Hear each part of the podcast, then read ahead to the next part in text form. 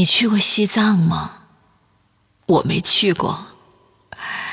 我经常会想，站在那高高的土地上，是不是离天空更近了？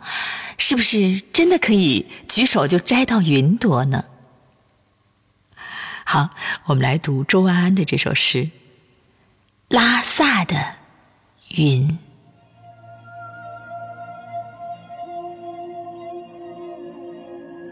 总是那么慈悲而又谦逊，时常低低的悬挂在半空，仿佛一伸手便能摘下几朵。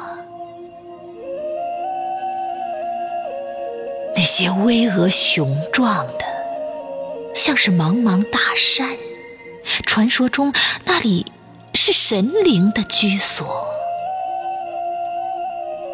那些晶莹剔透的，像是皑皑白雪，传承着雪域高原的前世今生；